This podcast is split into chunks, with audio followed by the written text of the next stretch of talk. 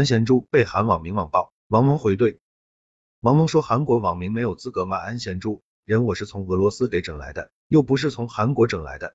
在这个时候，谁也没给他一个教练的平台让他施展，最后中国给了呀。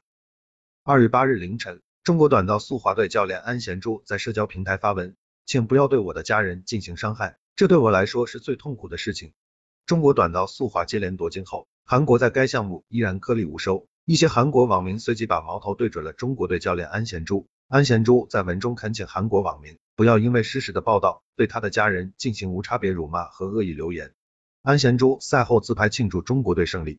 在韩国媒体报道安贤洙的上述长文后，一些韩国网民仍然不依不饶，有人不理会安贤洙的话，鼓动继续骂。有网民呼吁不让安贤洙回韩国。有没有什么能让安贤洙进善台中国短道速滑队韩国籍主教练不能回韩国的？太像 XXX，禁止安贤洙入国，甚至有网民辱骂安贤洙是卖国贼。不过，也有理性的网民认为安贤洙并没有出卖国家，呼吁大家去弄清他离开韩国的原因。安贤洙没有出卖过国家，只是抓住机会努力，运气好而已。如果个人实力出众，无论其他什么国家、什么体育项目都会抛来橄榄枝。即使朴恒旭教练越南队韩国籍主帅，率领越南队战胜韩国队，也并非出卖国家。在短道速滑这项运动中，安贤洙曾和王蒙一样，开创了属于他的时代。他是冬奥会六金王，他曾因韩国队中的派系斗争背井离乡，加入俄罗斯国籍，被指责为叛国者。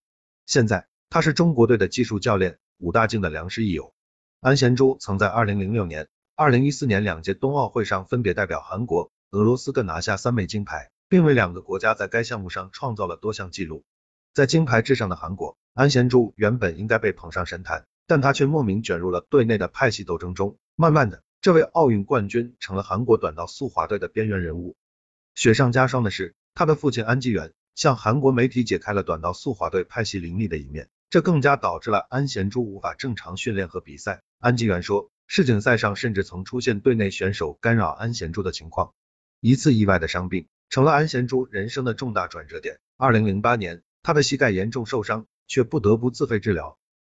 当地时间二月七日，国际华联驳回了有关国家的申诉，并表示主裁判已经与视频裁判共同审看了这一事件，并最终坚持了自己的判罚。